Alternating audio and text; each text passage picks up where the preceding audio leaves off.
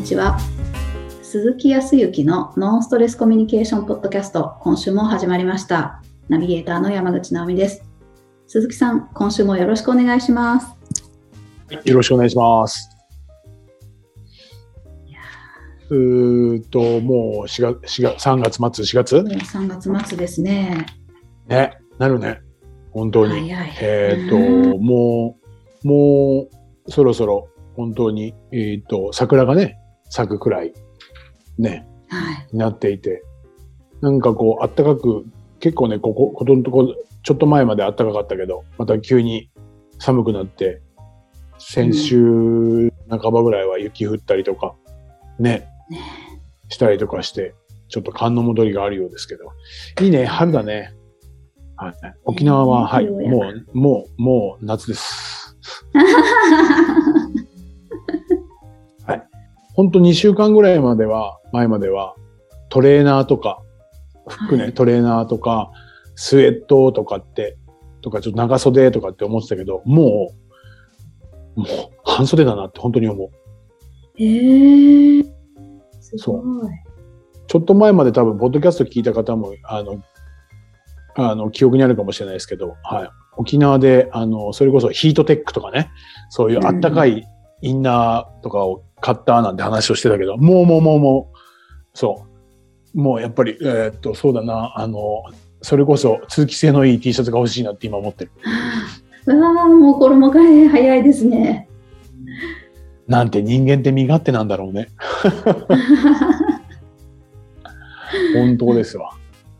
でもね、この後、本当に4月はね、入学とかいろいろと移動の時期もあったりするけど、今度はまたゴールデンウィークとかね、少しね、落ち着いて皆さんもいろいろと行動ができるようになるとね、また何か気持ちも変わってくるからね、いい形で皆さんが、このまだ第一四半期が終わるだけだから、あとね、はい。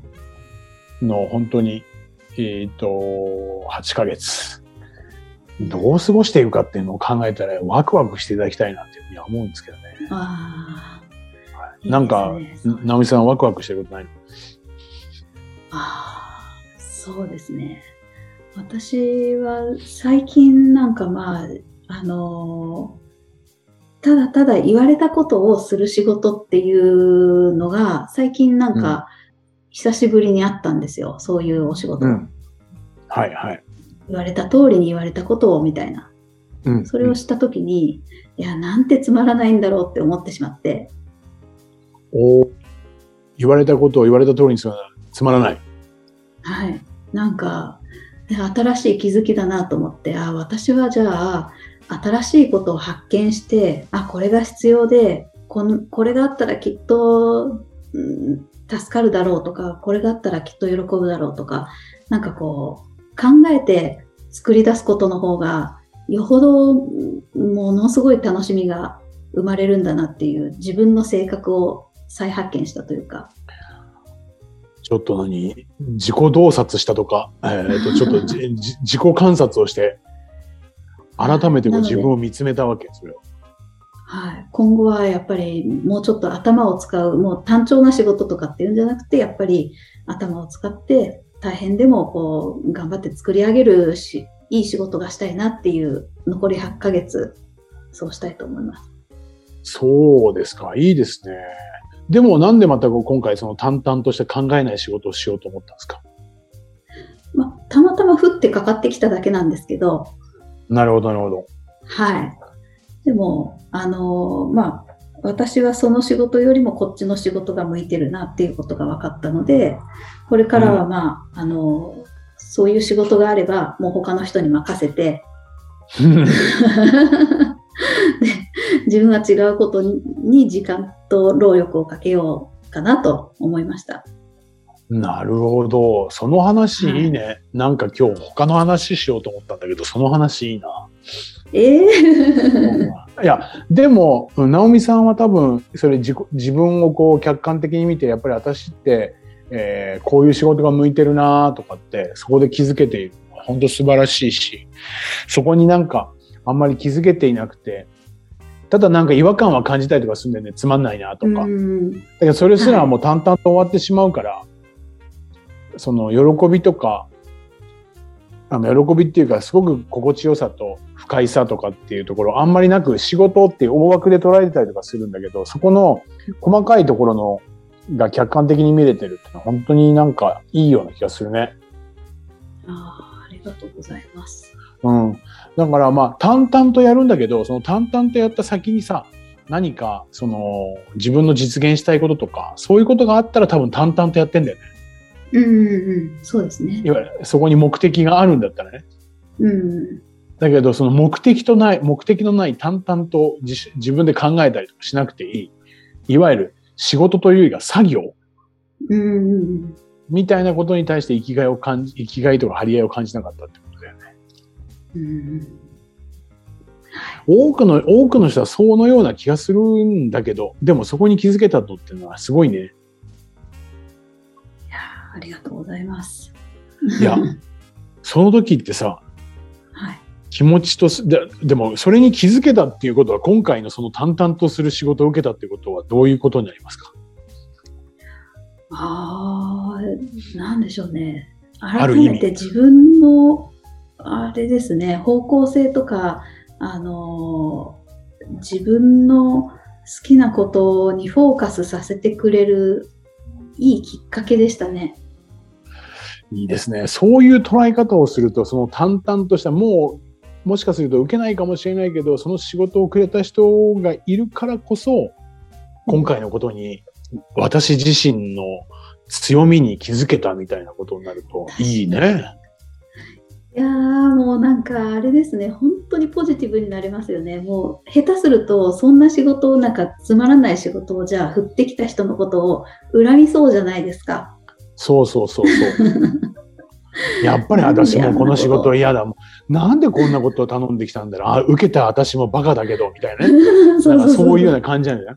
そううん。だけど今改めて思って、まあ、僕自身もね、自分事として考えたときにこんだけ客観的に冷静に受け止められるかって言ったら、うんあの、すべてではないかもしれない。だけど、お今、本当直美さんの話を聞くと、今回の一件がなかったら、改めて自ら考えて何かアイディアとか抽出して、時にそういう時には難しいな、なかなか答えが出てこねえなと思うかもしれないけど、でもそれをやっていることの方が、結構幸せとか充実感感じるとかっていうことに気づけたのは今回の淡々と仕事があったことって。ね、こういうふうに捉えられると何？一日一日とか一つのその出会いとかそういったところがものすごく充実してるとかさ。そういうふうに考えね捉えられるっていうのはすごいよね。ーいやー、すごい。はい。いや改めて。自分もいやでも本当自分もそういうそのように生きたいと思ってるし生きているんだけどまだまだ本当に未熟なので風なんだよね風生きている風もうどちらかというと中中華じゃないのよ中華風なんだよねそうそうそうそうそんなところあるけどでもそれを意識それが意識できていてそういう行動が取れるとかそういう捉え方ができるようになってくるとすごくなんか楽になるし肯定的に全部受け止めることができるやっぱりなんか器が広くなるような気がするんだよね。本当ですね。で、面白いもんで、そういう時に、実はそこに気づけるでしょ？あの、なんていうかな。ちなみにそれ受けたのってお仕事だから、えっ、と、時に報酬とかそういったものもあるとか、あとは相手のためにとかっていうところもあったりとかするんだよね。仕事を受けた時って。うんうん。でもそれは集中して仕事できました？いや、なんか、やっぱいやいやし、いやいややってましたね。あの、なかなかこう、手を、手をつけるまでに時間がかかるとか、他のことをやって後回しにしちゃうとか、なかなか手が、はい。でもその時に、一応期限とかもあるから、ここまでやらなきゃとか、うん。もうもうここ、ここまで後回しにしたけど、もうそろそろ仕上げなきゃとかっていうふうに思ってやった感じ。そうです。もう本当にギリギリに。なるほど。その時ってさ、ある意味、ちょっと、うんと自分自身がちょっとやらなきゃとかって、まあ、恐怖じゃないけど、ちょっとその心配になってきてやるじゃないはい。その時って実は脳で物質が出るらしいよ。やるのに。え、何ですか？えっ、とね、ノルアドレナリンっていうのが出るらしいんだよ。へえ。そうすると、何かっていうと、えっ、と、瞬間的に集中力とか、危機感によるね、身体能力とか脳機能を高めるんだって。そういう脳内物質が出てるんだってさあ。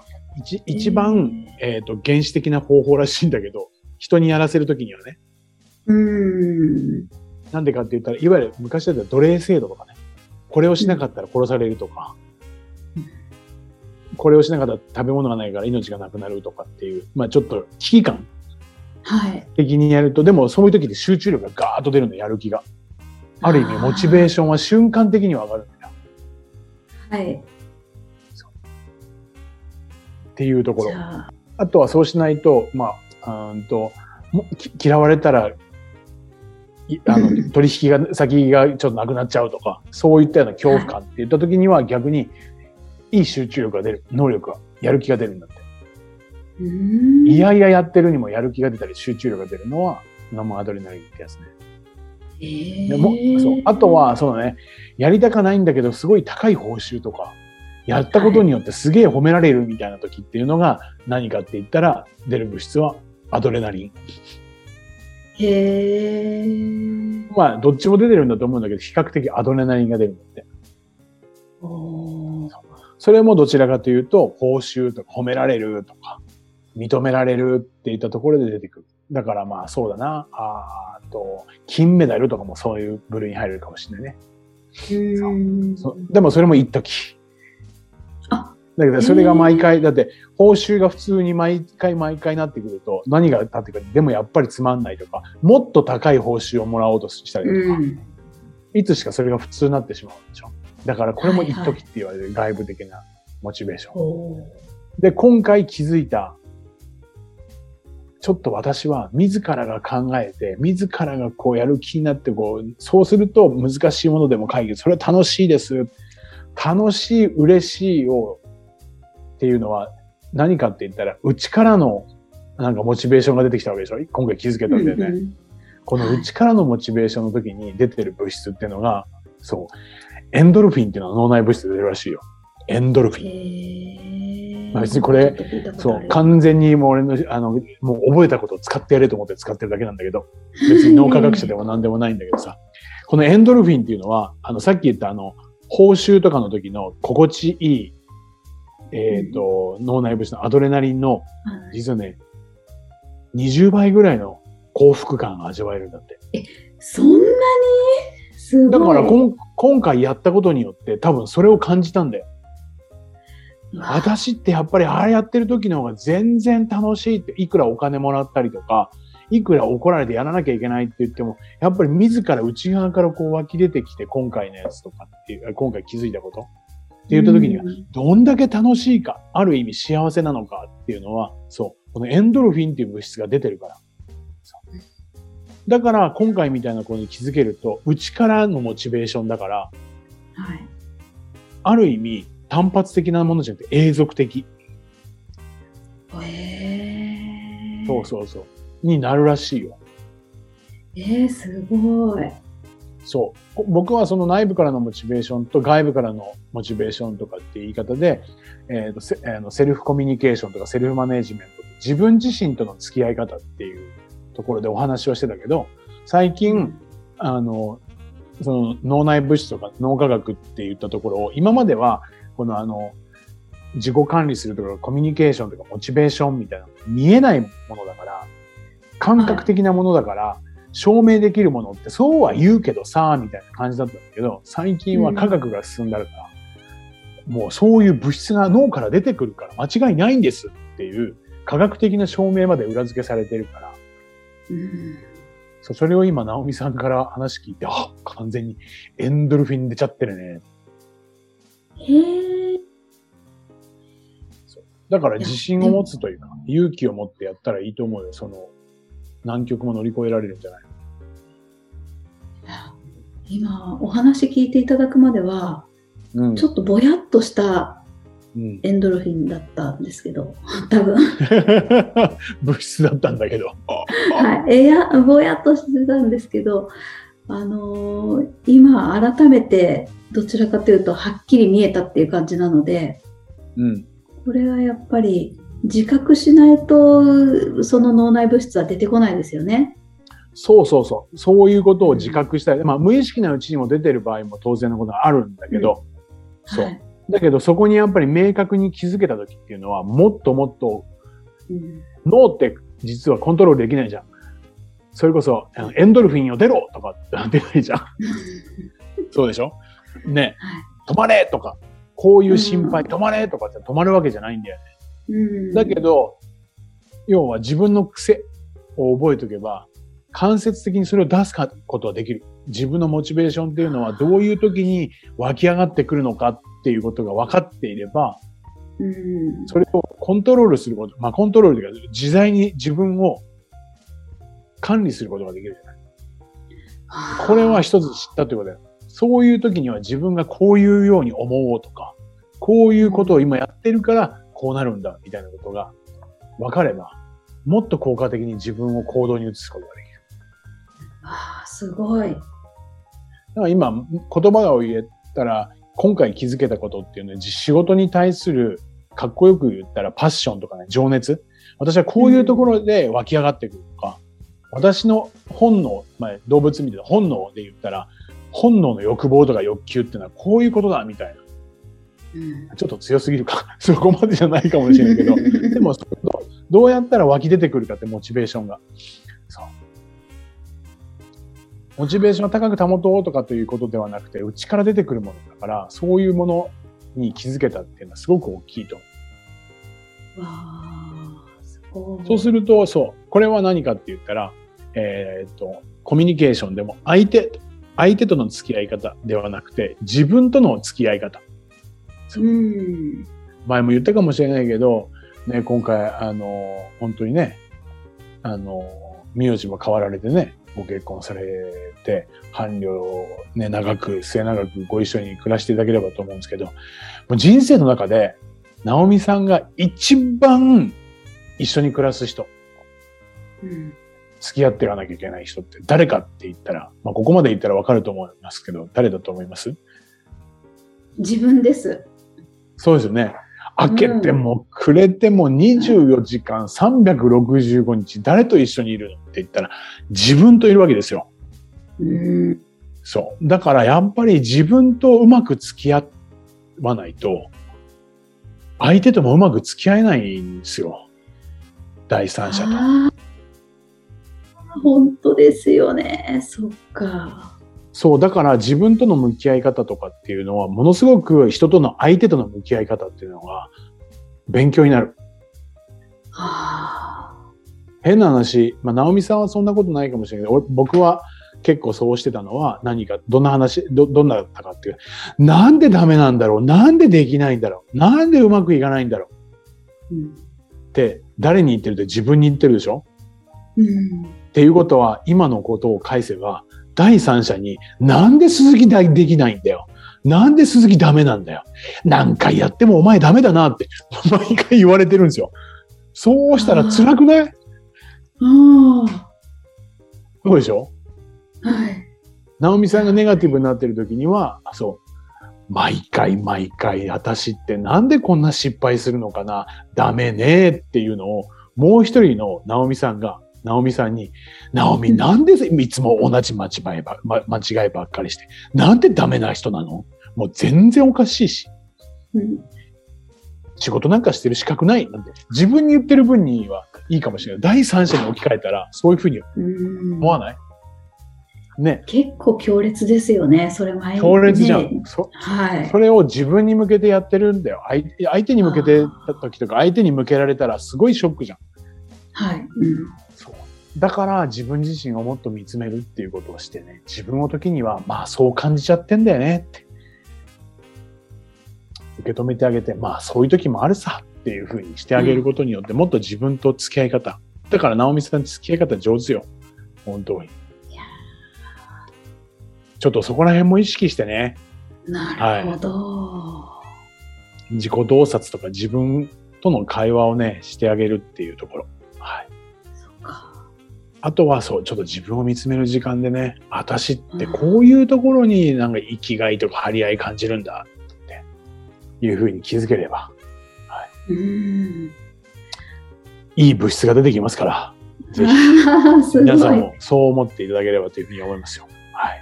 ああ、ありがとうございます。ありがとうございます。それでは最後にお知らせです。